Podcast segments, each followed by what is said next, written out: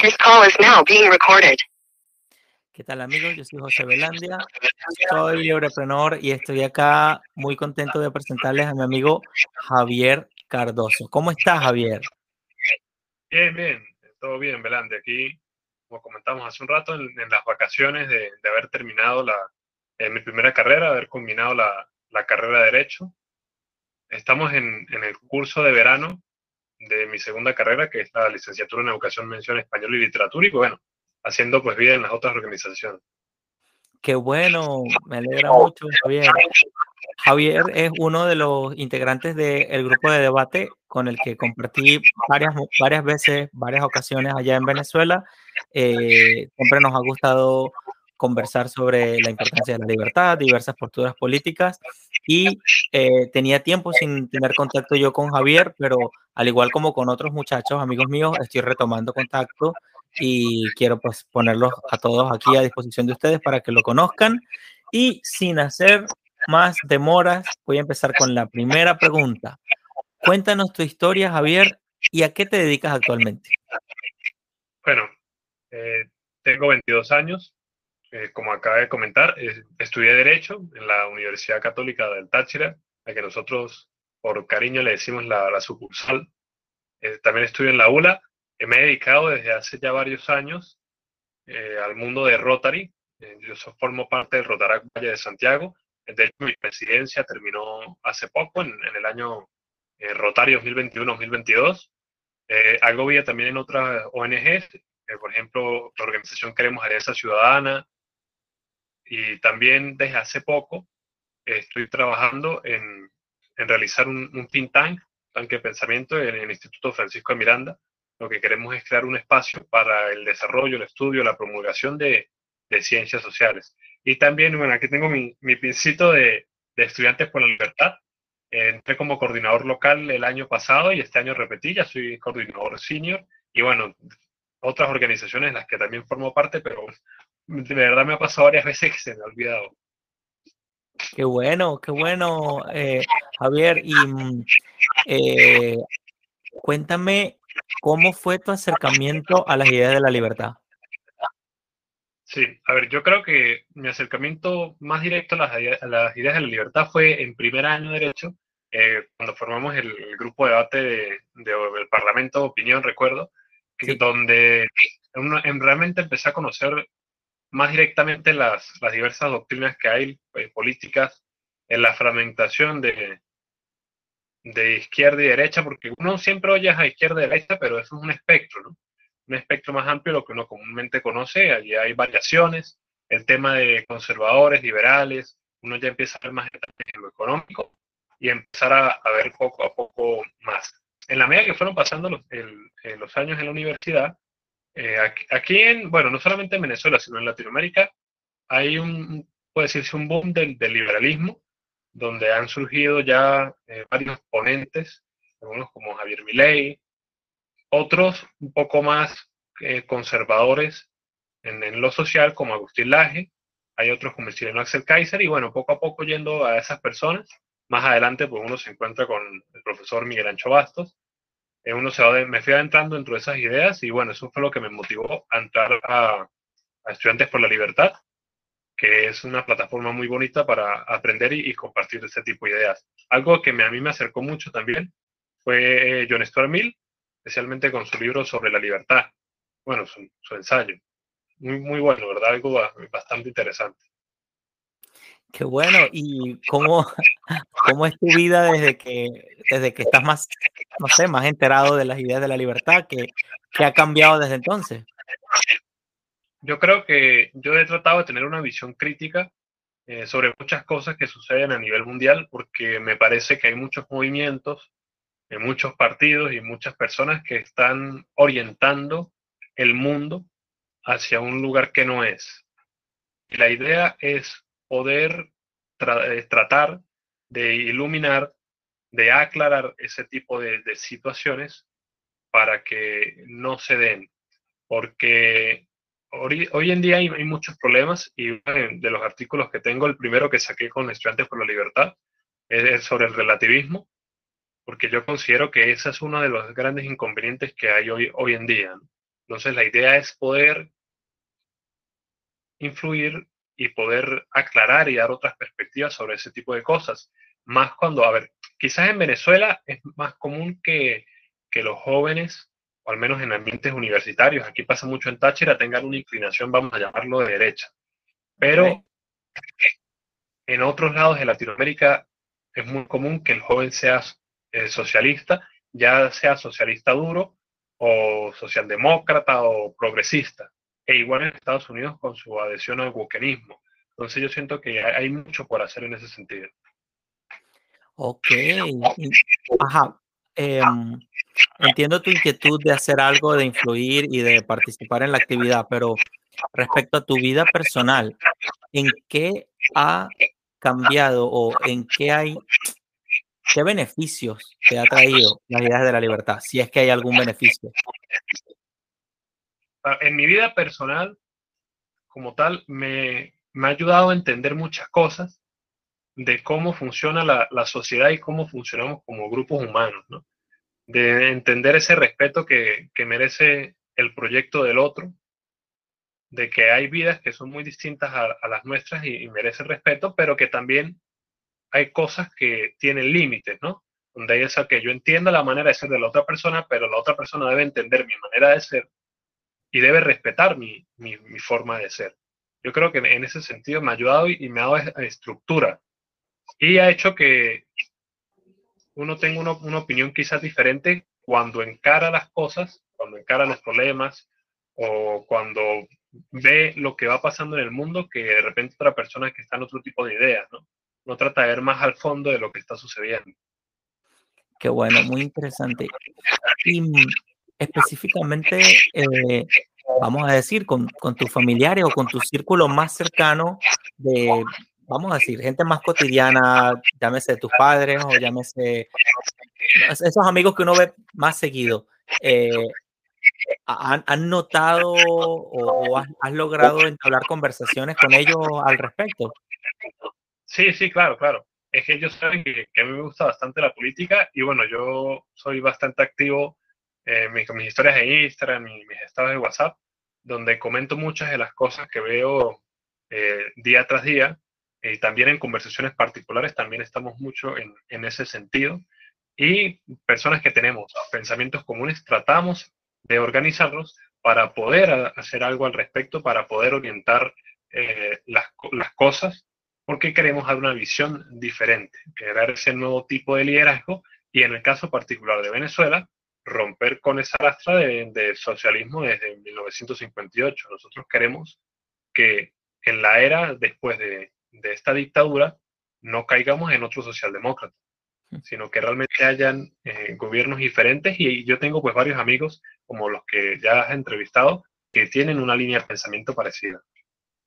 Qué bueno, qué bueno. Me alegra mucho.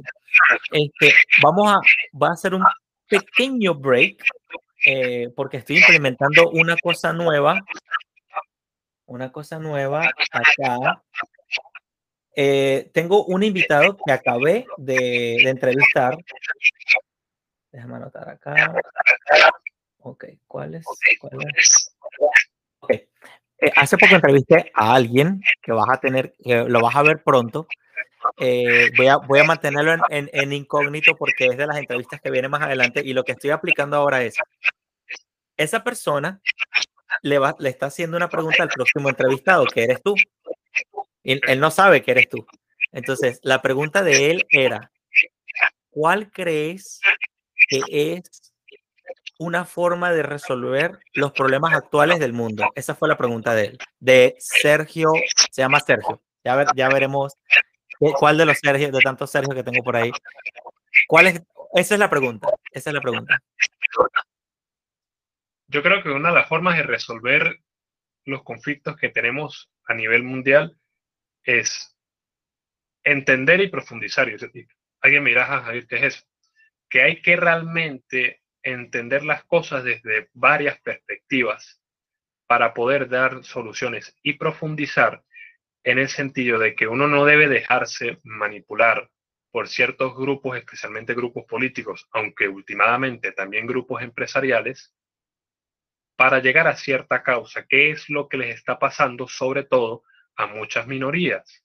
Que en, en, esa, en esas ganas de defenderse a sí mismo o defender a los que creen, se están convirtiendo en carne de cañón para ciertos grupos que lo que tienen es unos intereses y realmente no les importan ese tipo de, de personas. Entonces yo creo que realmente hay que estar muy consciente de qué se quiere y cómo se quiere y mirar quién me está apoyando y por qué realmente me está apoyando y por qué las situaciones pasan. Yo he notado que las personas en general, no solamente con cuestiones políticas abstractas, sino en sus cosas cotidianas.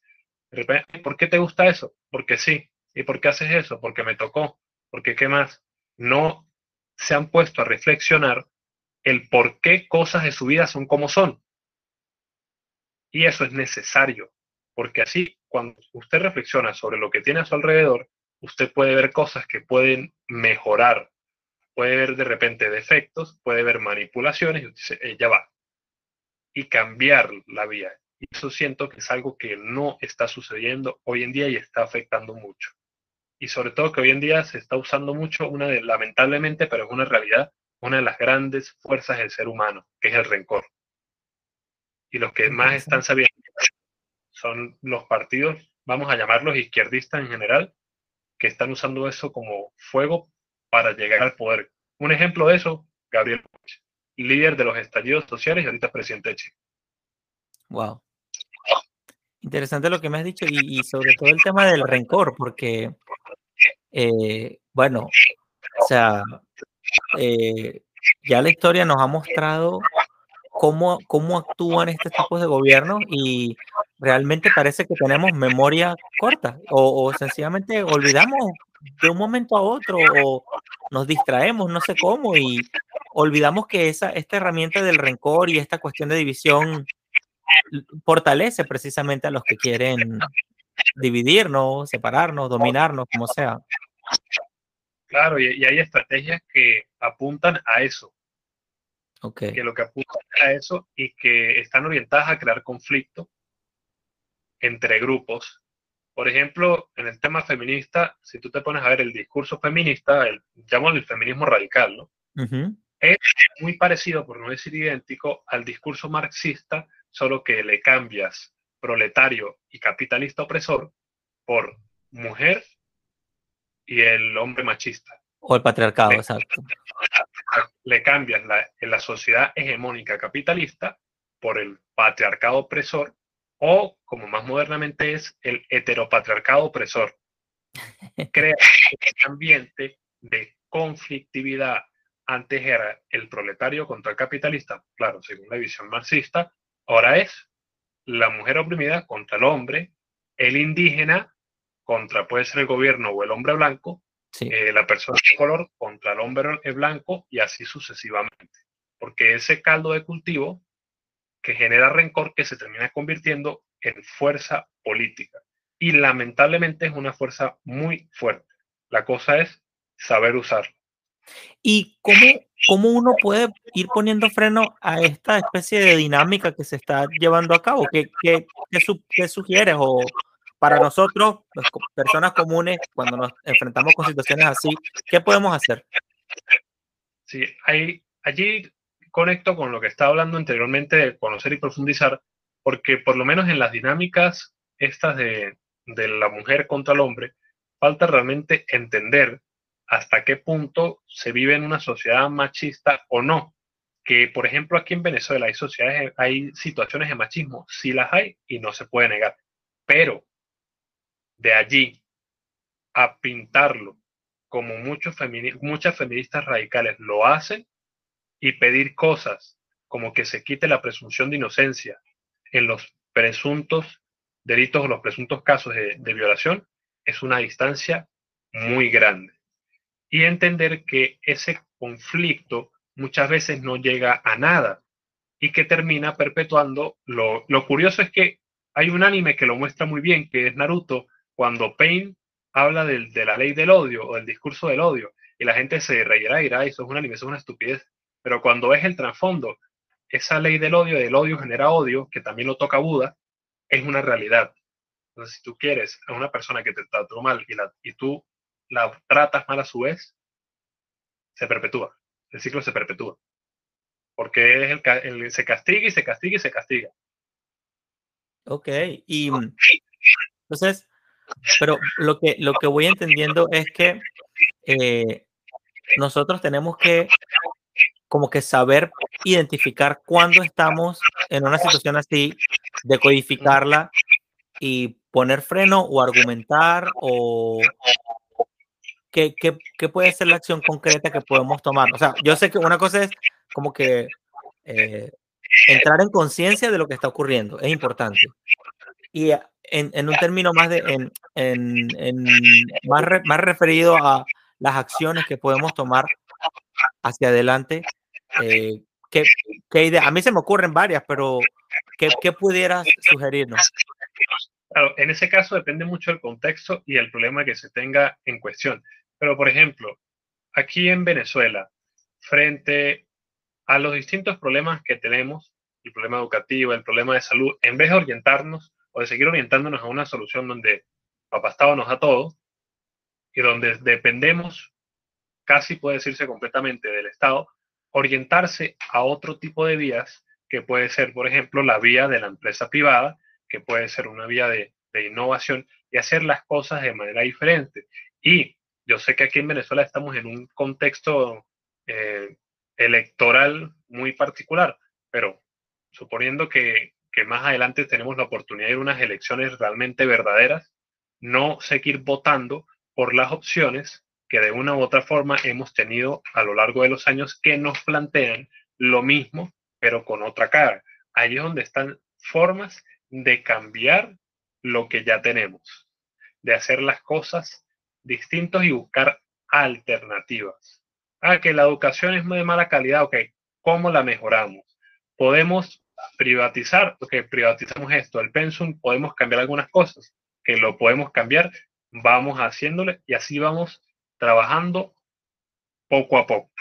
Yo me acuerdo, gracias por, por, esa, por todas estas palabras tuyas, Javier, y estoy 100% de acuerdo. Por algo también lo, lo, que próximamente viene a Libertador es mucho de empresarialidad y mucho de, emprendimiento, cómo iniciar ideas de negocio, cómo replantear, cómo eh, revisar la innovación, desarrollar estrategias, etcétera. Eso viene porque es, lo, más inmediato que, estoy planeando.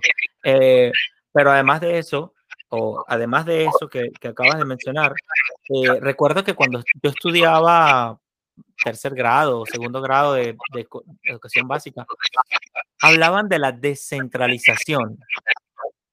Y era una descentralización muy, vamos a llamarlo entre comillas, simpática, porque la idea que me quedó de hace, de hace muchos años era que el gobierno descentralizaba. Pero entonces, a, fin de cuentas, como que el gobierno toma las riendas sobre todo y lo descentraliza. Sí, sí, sí, se ve la, la, parte tramposa del asunto. Lo que tú estás planteando es una descentralización orgánica a través de la función empresarial privada, y lo que sería auténticamente descentralizado, porque es todos los actores verdaderamente actuando con iniciativa propia, capital propio, ideas propias y riesgos propios, todo lo que quieras hacer. ¿Quieres, ¿Quieres descentralizar la educación? Perfecto. Abre los caminos legales para que muchas personas abran sus escuelas, abran sus negocios, sus institutos, bla, bla, bla, bla, bla. Pero el planteamiento, porque vale, vale la pena haber hecho esta, esta, esta acotación, porque igual que yo, muchas personas escuchamos la palabra dentro del pensum de estudio de historia elemental de segundo grado, tercer grado, años atrás, que la descentralización se hacía cuando el gobierno ponía más autoridades en todos lados. ¿Sí me explico? O sea, pongo más autoridades acá, pongo... Entonces, ahora tenemos muchos poderes eh, especializados en cada región. Cuando la descentralización real es que los actores de verdad funcionen descentralizadamente. O sea, sin, sin tener una, una, una adhesión política, una, una simpatía o unos favores que deberse con el gobierno, que es algo que probablemente estamos viendo más frecuentemente en estos países que están decayendo, como lo pasó en Venezuela y como lo ha pasado en, en otros países. Em, sí, sí, eh, perdona que me extendí, pero quería Continúa. Sí, eso es una realidad y que en el caso de, de la entrada en, en funciones de la empresa privada, que es una entrada real. Porque algo que ha sucedido, y mi último artículo, que se llama Capitalismo de Amigotes, eh, versa sobre eso, es que no funciona, no hay un libre mercado real cuando el Estado negocia y trata es con un círculo cerrado de empresarios. De allí surgen las famosas leyendas negras que recorren América y bueno, en parte del mundo, de que hay son las mismas familias las que dominan Colombia, por ejemplo, que en el caso de Colombia es una leyenda negra muy fuerte. Es verdad. En Chile y aquí en Venezuela lo que, lo que está pasando es un poco eso, de que, por ejemplo, los procesos de privatización de un ente público, por ejemplo, si yo quiero privatizar CanTV, no simplemente como que, bueno, tome, llévese CanTV. No, sino que eso debe, como es algo que en teoría es de, de todo, es del Estado, debe pasar por una serie de procesos para garantizar una transparencia y demás, de que la gente sepa que no se está concediendo esa empresa a un particular que es amigo o es aliado del Estado, que es lo que está pasando hoy en día cuando el chavismo le está dando o le está regalando empresas o partes del Estado a las personas que son sus aliados, a sus jerarcas o a sus testaferros directamente. Allí realmente no está aumentando un libre mercado, sino un capitalismo de amigotes y se genera la burbuja económica en la que vivimos actualmente en Venezuela. Muy bien, muy bien. Y eso, fíjate, me hace recordar la, la idea de que no hay leyes sin hombres, o sea, no hay, no hay reglas sin hombres, sin personas que ejecutan. Entonces, aunque el gobierno o los gobernantes digan, no, es que a juro tiene que ser la empresa a favor del Estado, pero es que el Estado soy yo. El Estado soy yo. No, no es que, me explico, son las personas, aun cuando tú digas, no, es que tiene que haber afinidad con el gobierno, tiene que haber afinidad con el Estado porque eh, así no pones en peligro la seguridad, cualquier terrorismo o frase terrorista que les encanta utilizar a ellos. Eh, eh, a fin de cuentas, si tú estableces vínculos estrechos entre la empresa y el gobierno, siempre va a haber una lealtad ideológica, doctrinal o sencillamente de licencias, de permisos, de, de, de favores. Entonces, cuando tú abres el chorro, ocurre la magia de la competencia. Eso es algo que yo quería eh, también a, a afinar acá, que la competencia, si tú pones a tres amiguitos a hacer lo mismo, ninguno va a esforzarse por hacer algo mejor. Todos van a ser amiguitos, todo va a ser igual. Y que eso termina fomentando el, el rencor porque la población ve que un sector pequeño, un grupo de familias, un grupo de jerarcas, se enriquece y ellos no. Y ahí es donde se forma el caldo de, cultivo y pasa algo. No recuerdo si fue un secretario general de la OEA, si fue Insulza o Almagro, o uno de esos informes que decía que América, especialmente América Latina, no es la región más pobre del mundo, pero sí es la más desigual. Y alguien también decía que muchas veces a la gente no le molesta la pobreza, sino le molesta la desigualdad. Y especialmente cuando la desigualdad proviene de ese tipo de favores, de ese tipo de, de trampas y de argucia, porque una verdad incómoda es que los seres humanos somos desiguales y que garantizar igualdad de resultados es falso, es mentira y eso termina mal. De hecho, este, de hecho este, este segmento se llama Desiguales a propósito, porque eso es lo que somos, eso es lo que somos, desiguales. Muy bien, muy bien, muy, muy bien. Me encanta. Por cierto, acabo de abrir acá el, el, el, artículo tuyo. Voy a hacer un rápido, un share acá de eh, un window, window. Era acá para que vean los muchachos, las personas, vean un momentito tu artículo. Aquí está tu artículo. Ok, entonces ahí les voy a dejar a ustedes el, el link para que puedan acceder al, al, artículo de mi amigo Javier Cardoso. Me, encantó esta imagen, por cierto. Sí, esa la, la escogió el equipo de, de, de, Contrapoder, ¿verdad? Ellos son muy, muy eficientes en la publicación de, de los me artículos. Encanta. Me encanta. Sí, sí. Me encanta. Bueno, es que ahorita recuerdo que justo conectando con ese artículo, que eso fue lo que ha pasado en Colombia. Cuando tú notas el tipo de discurso de Gustavo Petro y de Francia Márquez es eso. ¿Qué, qué dice Francia Márquez? A Colombia o aquí a la presidencia ha llegado, han llegado los nadies. Los nadies por fin llegan al poder. ¿Y quiénes son los nadies? Ese sector de Colombia que ha sido olvidado o que está en las peores condiciones económicas y sociales. Pero entonces va el discurso de las élites colombianas poderosas, que no voy a decir que ninguno de ellos no pueda tener talento, porque claro que sí, pero que se han beneficiado de contratos con el Estado, de relaciones cercanas, de tener hijos, primos, parientes en los altos cargos de la administración pública, y el pueblo llano que no tiene acceso a ese tipo de cosas. Ahí es donde está lo que a la gente le molesta, que siente que si no es amiga de, no llega, no surge. Exactamente, exactamente. estoy de acuerdo y, está muy bueno, muy buena tu observación y ahí voy a dejar el artículo para que quienes quieran conocer un poco más sobre Javier y, lo que hace em, lo puedan chequear. Y eso pega con la tercera pregunta o cuarta.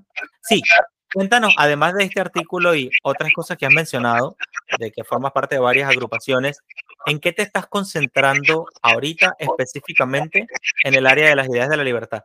porque me da la impresión que has trabajado ciertos temas, pero quisiera que los mencionaras tú. Sí, eh, yo he tratado de trabajar temas económicos, de a mí me gusta mucho desmitificar, o sea, quitar mitos de organizaciones, de ideas y demás. Lo he hecho eh, con temas económicos. Eh, tengo un artículo que se llama Dos mitos sobre el capitalismo y con temas sociales, porque un error que en general hemos tenido los liberales es que nos ha dado piquiña meternos de lleno en, los temas de la libertad social.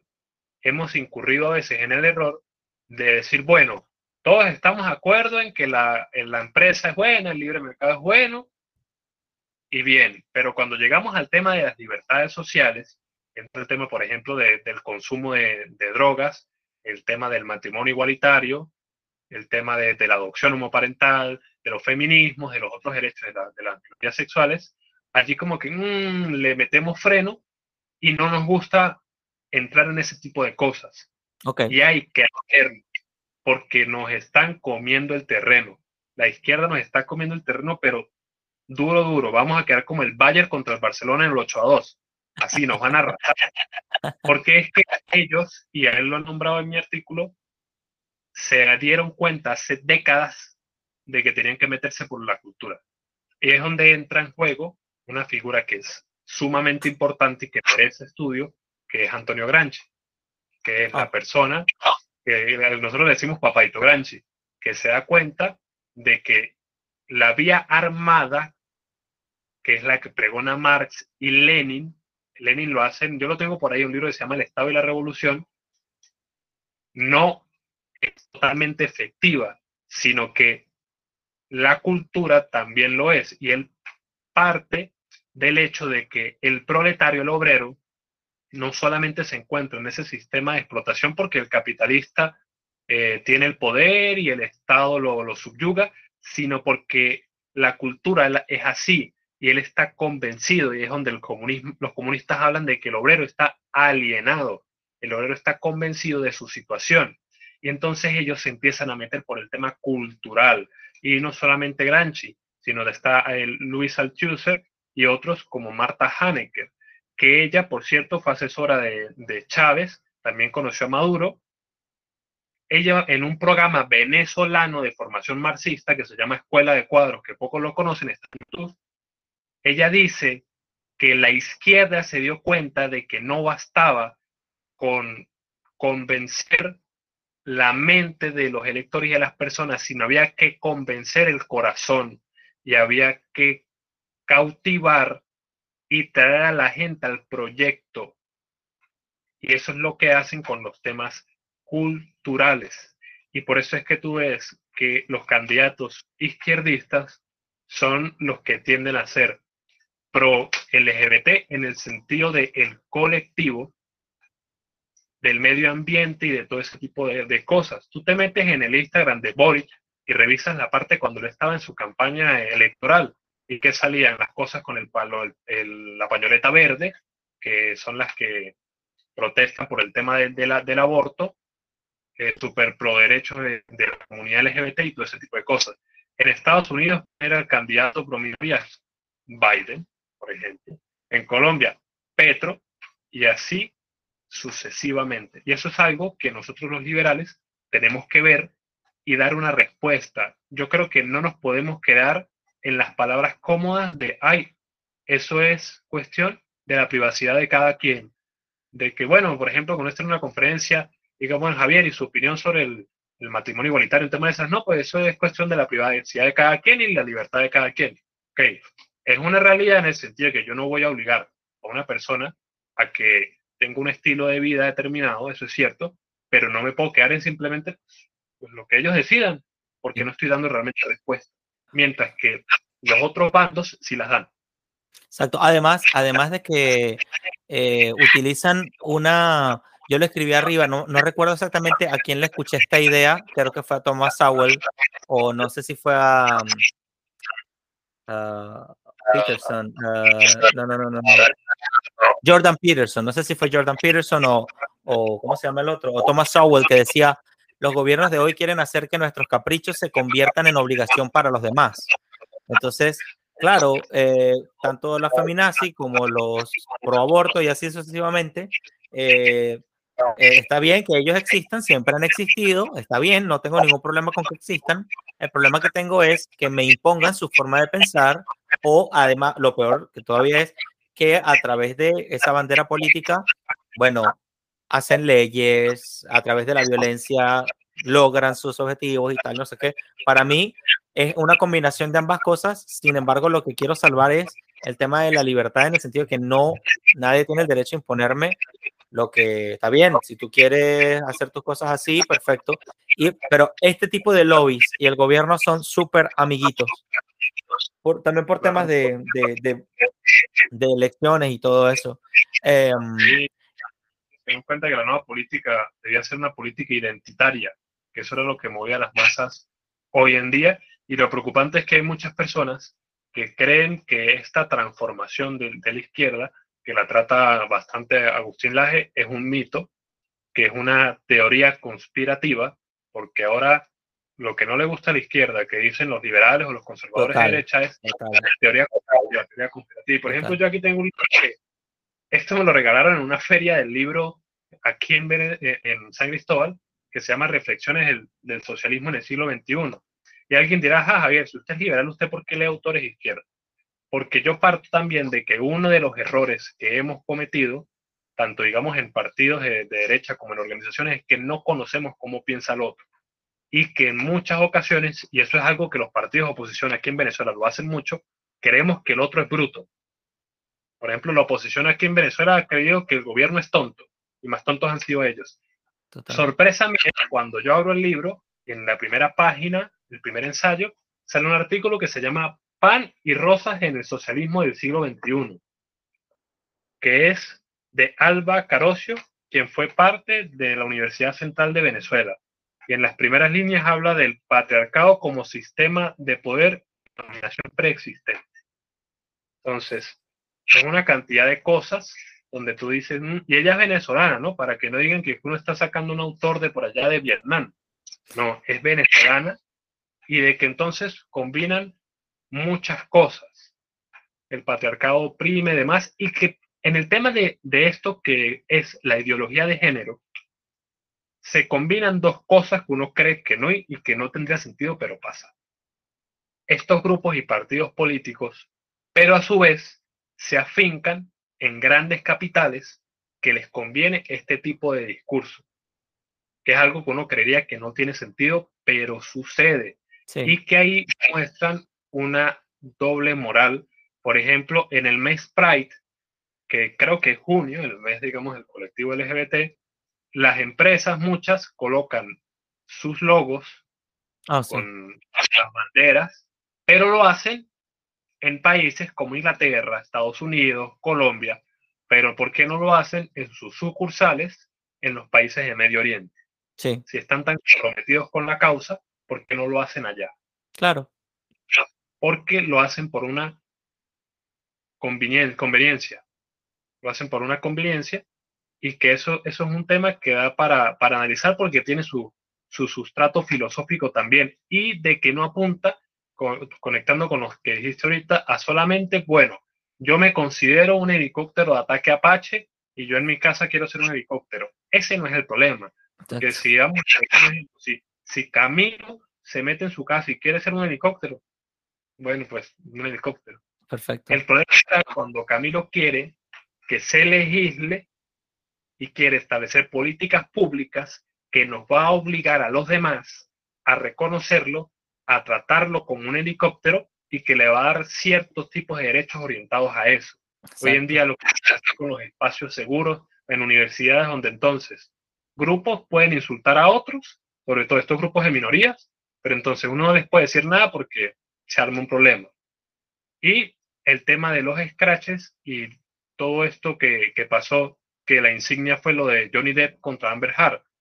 El hecho de que por casi que cualquier situación tú puedes terminar con una acusación de abuso o directamente de violación y ya el Estado te amenaza y te pone la mano aquí y que es algo que por más de que tú salgas inocente te puede perjudicar porque siempre va a haber alguien que va a pensar ay si a Verandia lo acusaron de acosadores porque algo de razón habrá y vemos, y vemos este tipo de mecanismos en todos ámbitos. Eh, en, bueno, en, pasa que muchas personas creen que solo ocurre en Latinoamérica, pero en todo sitio ocurre y en todo ámbito ocurre. Tú has mencionado ciertas marcas súper reconocidas, pero en el sector de la industria, en el sector de las leyes, en el sector de la salud, en muchos sectores ocurren mecanismos similares en los que hay eh, imposiciones y yo creo que también conectando con lo que dijiste en un principio, hay una fuerte tendencia a confundir, a,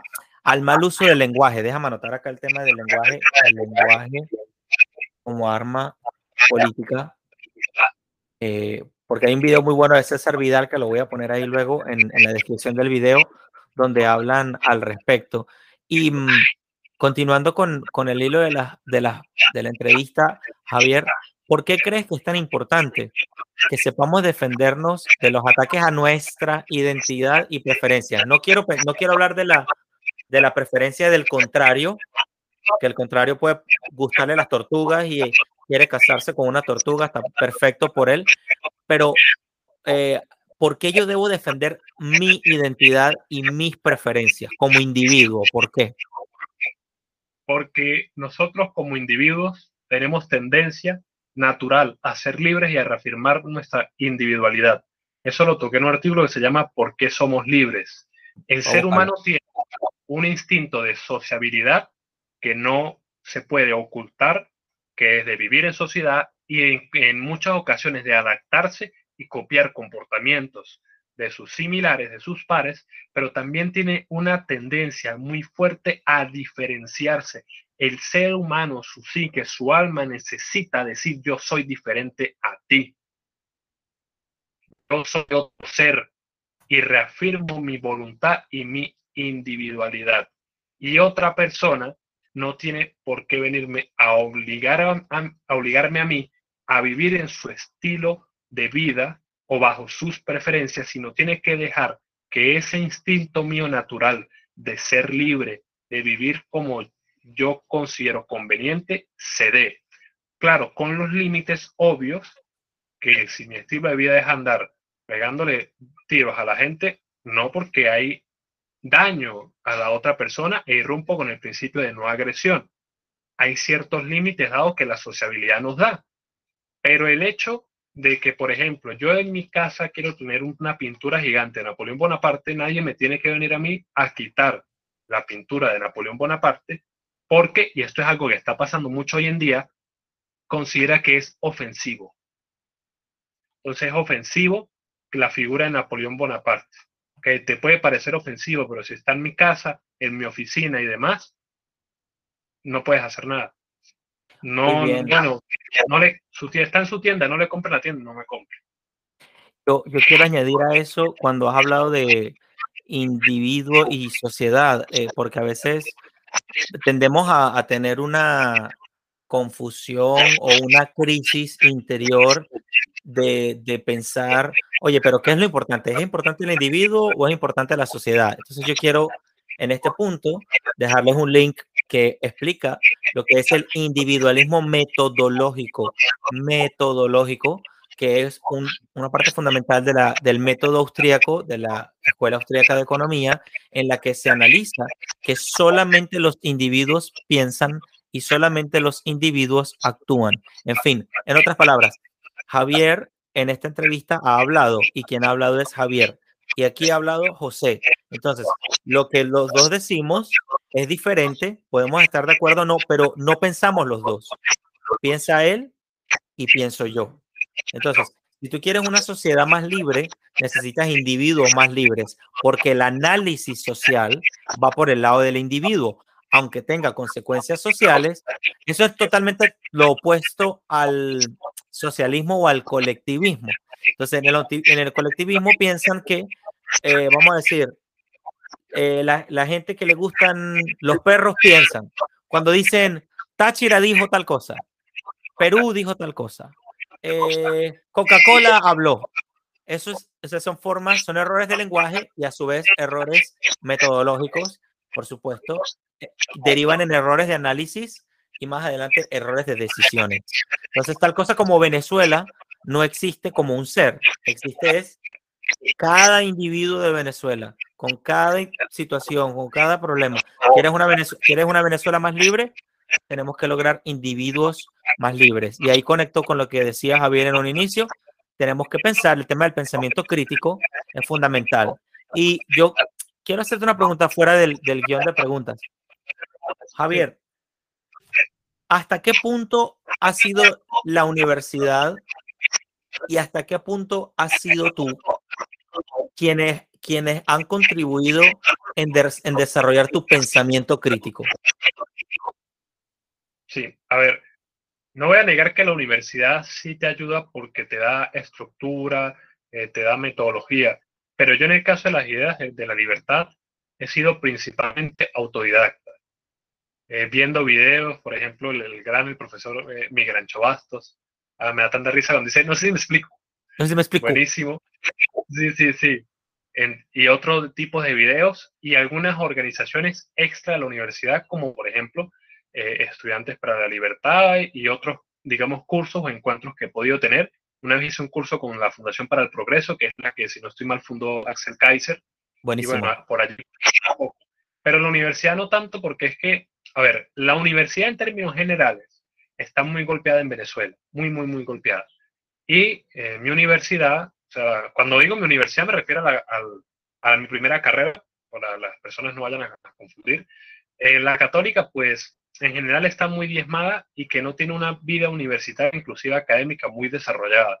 Yo soy muy, muy crítico con, con la católica, públicamente lo he sido, porque tiene muchas cosas que mejorar y que no tiene esos ambientes que quizás tenga otras universidades aquí mismo en Venezuela o en otras partes de Latinoamérica de discusión, donde están las ideas, van y vienen los ponentes, hay esa vida intelectual es fuerte. No, no, eso aquí. Bueno, perdóname, perdóname decirte algo, pero ese es el espíritu auténtico de la academia que dio origen a la universidad. Entonces, eso es, el, ese es lo que queremos rescatar, por lo menos en estos espacios de comunicación y aprendizaje, como lo puede ser Libreprenor, como lo puede ser la Fundación para el Progreso, que ya, ya noté aquí el link de la, de la Fundación para el Progreso, porque precisamente cuando tú dices, o sea, yo también, yo soy hijo de una universidad de, de, Venezuela, de la UNED, yo soy ingeniero industrial y tal, y ciertamente yo recuerdo en el pensum que decía que quería un ingeniero de pensamiento crítico, pero yo lo que he visto de sobra son camadas de ingenieros que piensan igualito todos. Entonces, si, si tú quieres realmente desarrollar pensamiento crítico, una cosa es tener pensamiento crítico y otra cosa es tener pensamiento de criticón. ¿Sí me explico? O sea, tú puedes ser crítico porque piensas, analizas, cuestionas, vas al hueso, te informas, no lees un libro, lees 15 libros o, ves los títulos, no estudias un autor, estudias varios autores y te una, una cosmovisión eh, propia, más completa, además de que la interacción del espíritu académico te lleva a otro nivel. Pero lo que estoy viendo es la diferencia. La pregunta mía va por el lado de la diferencia entre la educación de tu casa versus la educación del ministerio. Entonces yo creo que ese espíritu crítico que probablemente has heredado de tu familia, de hablar, de conversar, de contrastar ideas con tus amigos, con los papás de tus amigos y así, y poco a poco, y la observación propia, nos da eso que se presume que en un principio debe dártelo, dártelo a la universidad. Entonces, también digo lo mismo, no, no quiero decir que la universidad sea la culpable, eh, quiero decir que la universidad debe reinventarse o rescatar, volver a sus orígenes que la convirtieron, en, que, que les dio una época dorada en algún momento, porque ahora lo que veo es un guion por todos lados, o sea, un guion que si, filosóficamente lo analizamos, vemos los mismos, los, mismos paradigmas detrás de cada carrera. ¿Qué tal? Que, eh, bueno, el Freud, siempre el mismo Freud, siempre el mismo Marx, siempre el mismo Keynes, siempre, siempre los mismos, ahí van. Sí, eso es, y por lo menos en el caso de, de la católica y la carrera de Derecho, está el tema de la adoración por la memorización excesiva o lo que nosotros llamamos el calete. Yo entiendo que hay elementos, hay cosas que se deben memorizar, pero estamos en la sociedad de la información. Esto quiere decir que la información, que los libros son de fácil alcance. Lo que se tiene que tener entonces son las herramientas intelectuales y metodológicas que te permitan encontrar esa información y saberla usar en el momento dado. No aprenderte todo lo que dice el libro, sino saber dónde está y cómo usarlo. Y eso es algo que ha fallado. Y particularmente en mi universidad es que ellos se han quedado en esquemas educativos de hace 30, 40 o más años. Nosotros prácticamente nos evalúan solamente con los parciales y es más que eso. Y eso es algo que conecta con muchas cosas que uno tiene que lanzarse a la innovación y lanzarse al progreso, porque si no uno se queda viéndolo detrás de la, de la ventana. Y por no profundizar, porque ellos, ¿cuál es mi teoría? Ellos creen que si no hacen otro, que si hacen otro tipo de evaluación le van a regalar nota al estudiante. Pero no es, no es regalar nota, sino que hay distintas formas de evaluar porque el proceso educativo es más complejo de lo que parece. Pero es cuando falta lo que hablamos hace rato, de conectar y de estudiar y de profundizar. Y que si tú en un ambiente privado o público no permites que hayan esas libertades, que la gente se desarrolle, ofrecer más cosas e ir innovando, mal. Yo quisiera ver, yo ojalá Belandia, que lo haya otra universidad privada que ofrezca clases presenciales de calidad en la ciudad para que haya una buena competencia y los servicios mejoren porque eso también pasa. Cuando hay monopolio, un desastre. Bueno, Es, que, es que para tú poner una universidad tienes que tener la licencia que te da el gobierno y a ningún gobierno le interesa que hablen cosas diferentes. De la, por eso es tan importante, la, e, el Internet es tan importante, disruptivo, por eso aprendemos por Internet lo que no aprendemos en la universidad, lo que no aprendemos aquí y allá.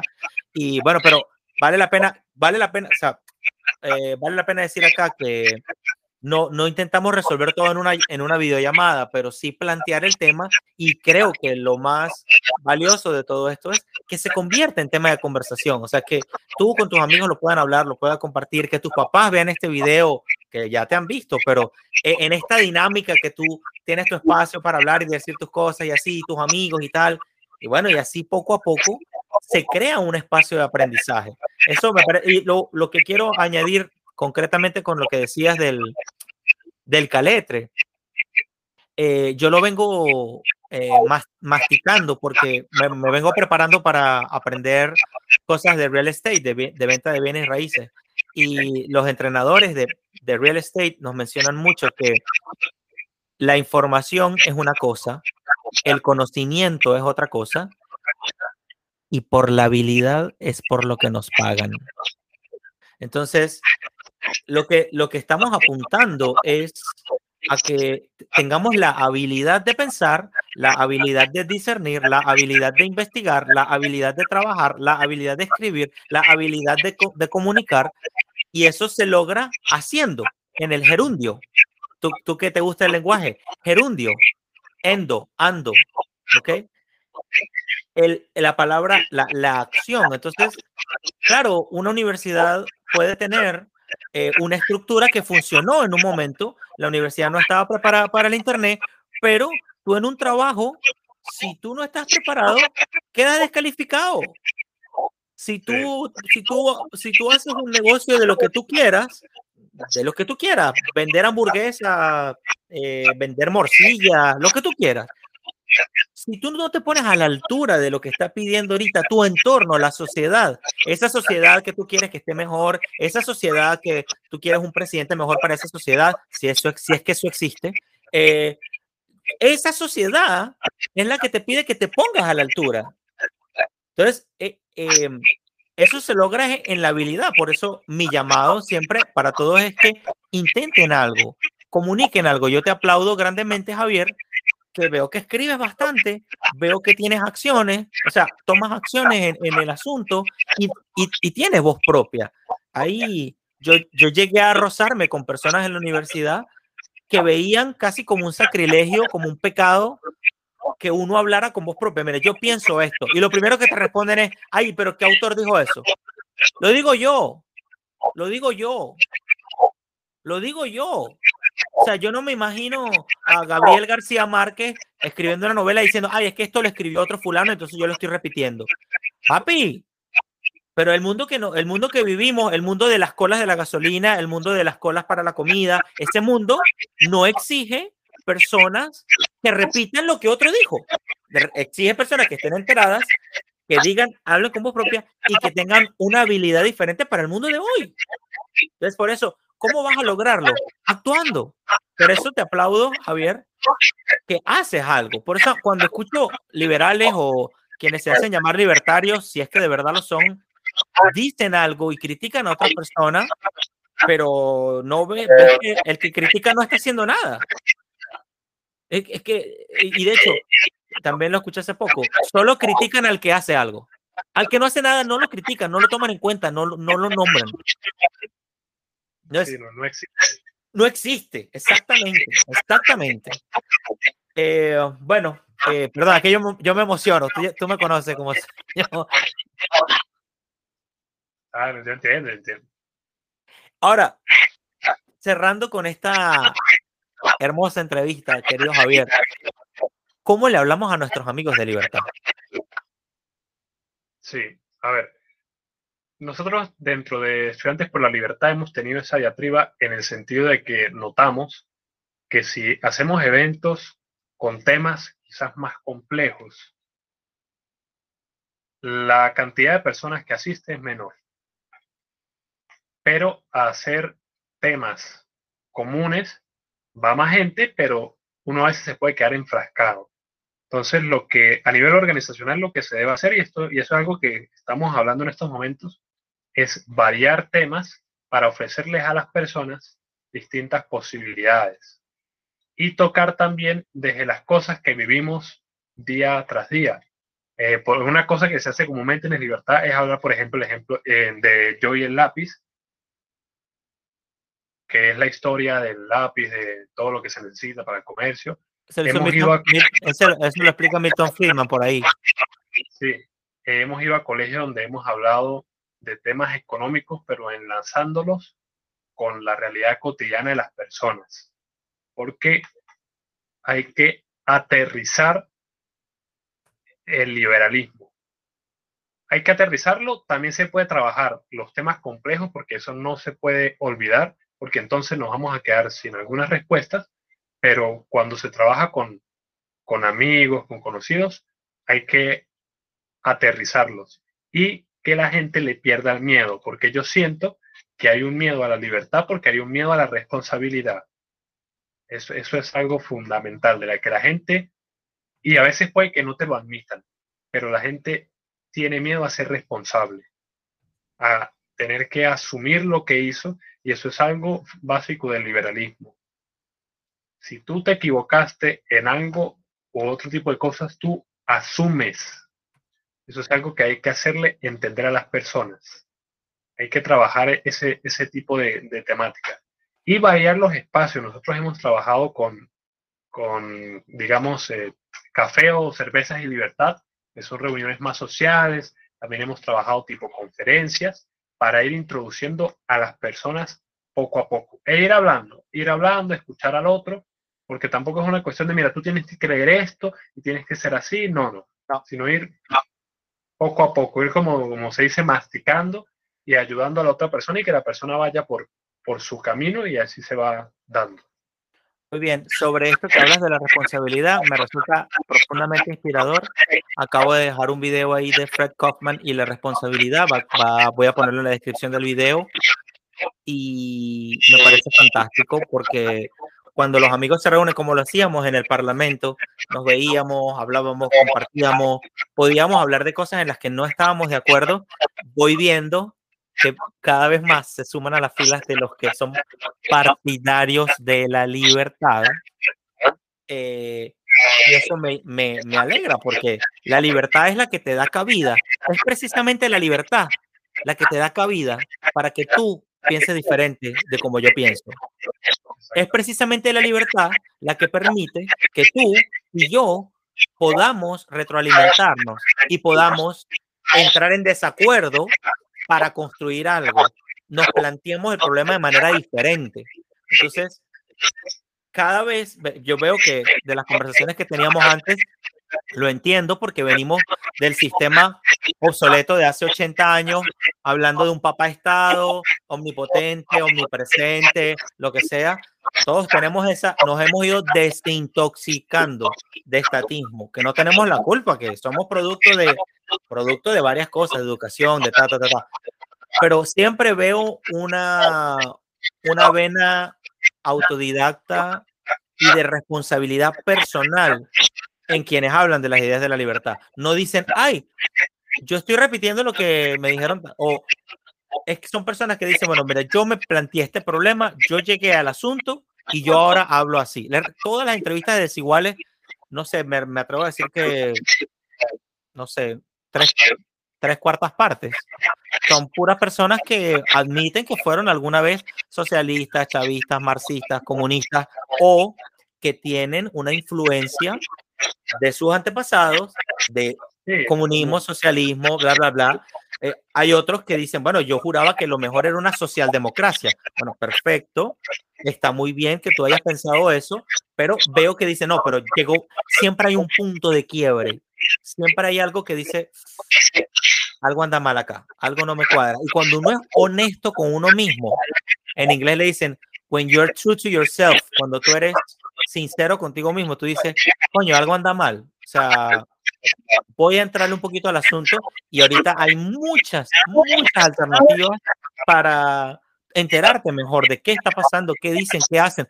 Por favor, hay muchos, que no es la que decía, que nosotros cuando estudiamos filosofía caminamos sobre hombros de gigantes, algo así. No me acuerdo quién hace esa metáfora, pero es darnos cuenta que nosotros cuando, cuando, cuando decimos por primera vez la palabra libertad, ya esa palabra fue escrita demasiadas veces antes. Ya hay mucha gente que ha hablado de eso.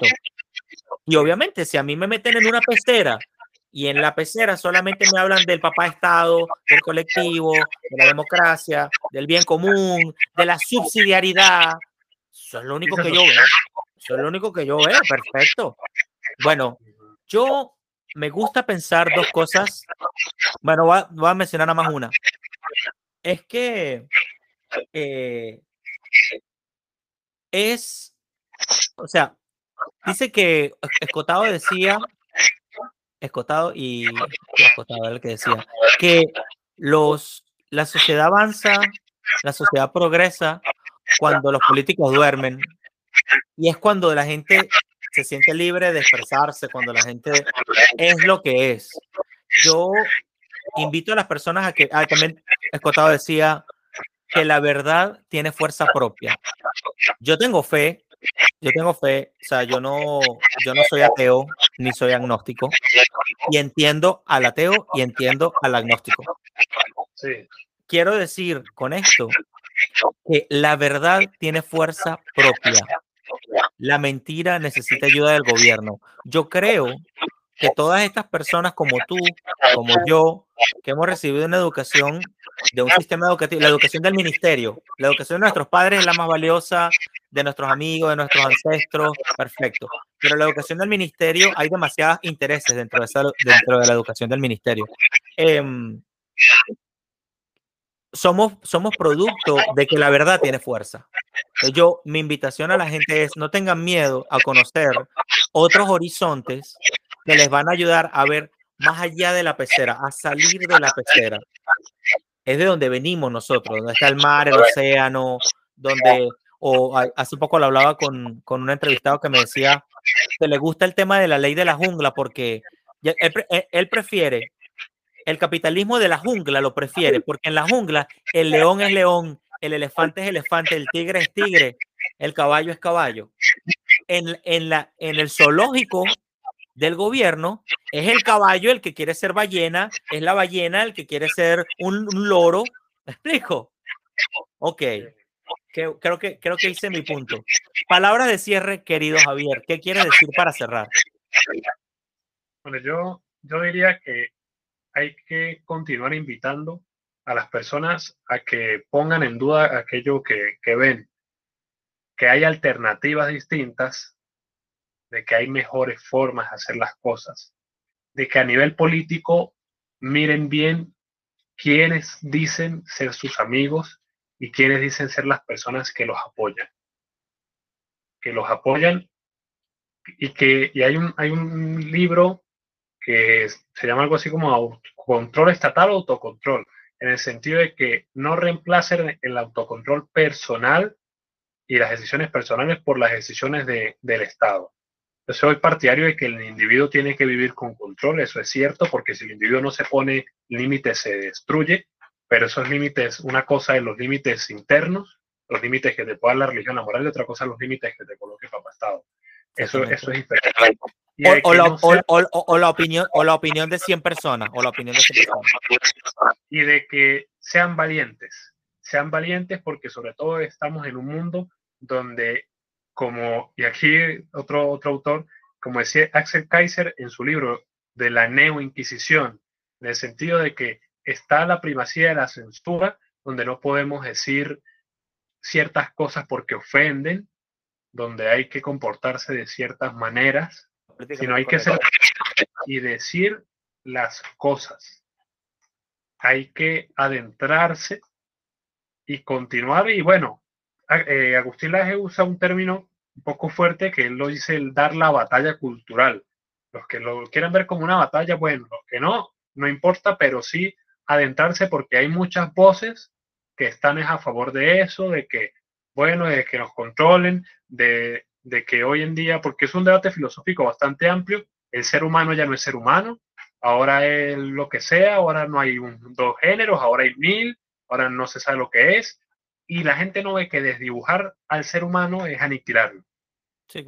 Sí, claro. Es matarlo y eso tiene unas, una, un contexto y unas cosas ocultas bastante, bastante fuertes, que es el tema transhumano, pero bueno, eso da para otra conversación que tengan cuidado con, con ese tipo de, de, cosas y que traten de, de, estar despiertos, pero en el buen sentido, no en el sentido que lamentablemente le han dado en Estados, en Estados Unidos con el wokenismo. En ese sentido no, sino en el, en el, real, en, en, ver las cosas, analizarle y dar el paso adelante.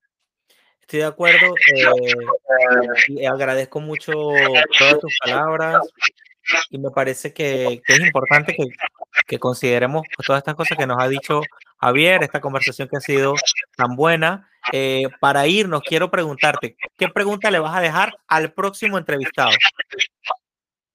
Yo le, le dejaría la pregunta de cuál cree que es el problema principal del mundo hoy en día. Para mí el problema es el del relativismo, porque detrás de todo ese tema del progresismo, de que si es género fluido, trifluido y todo lo habido por haber, está el problema del relativismo para mí, pero sería interesante escuchar la opinión de otras personas. ¿Cuál creen que es el problema planetario? Muy bien, muy bien. Me parece interesante. Estas preguntas son, grandes preguntas, excelentes. Pero lo que decía, es que son tanta gente, Dios mío. El discípulo de Bastos. ¿El rayo? No. Que, que dirige Juan de Mariana con Bastos. Eh, bueno. Capel, no, Capela no es discípulo de Bastos. No, no, no. Bueno, ya te digo, ya te digo un momentito. Aquí lo tengo rápido. No, ¿cómo que se llama? Son de Lugo. Son de Lugo. Ah, Él se llama Daniel Carreiro. Bueno, Daniel Carreiro dice que las épocas de grandes preguntas han sido épocas de grandes teorías y han sido épocas de grandes avances. El mundo de hoy requiere que nos hagamos grandes preguntas. No, no solo qué hay de comer para mañana, qué voy a, eh, me voy a comprar este par de zapatos. Todas esas preguntas es buenas que nos las hagamos, pero hay otras preguntas que vale la pena que nos hagamos también. Eh, bueno, entonces voy a dejar esta pregunta para nuestro próximo entrevistado. Te doy las gracias por haber participado, querido Javier. Eh, bueno, si tienes eh, otros amigos, puedes invitarlos. Ya, eh, ya te diré para cuándo sale la entrevista. Eh, um, y bueno, soy José Velandia, soy libreprenor y esto fue Desiguales con Javier Cardoso, que nos ha enseñado la importancia de defender nuestra identidad y nuestras preferencias para poder ver la vida en clave de libertad. Gracias, Javier. Gracias.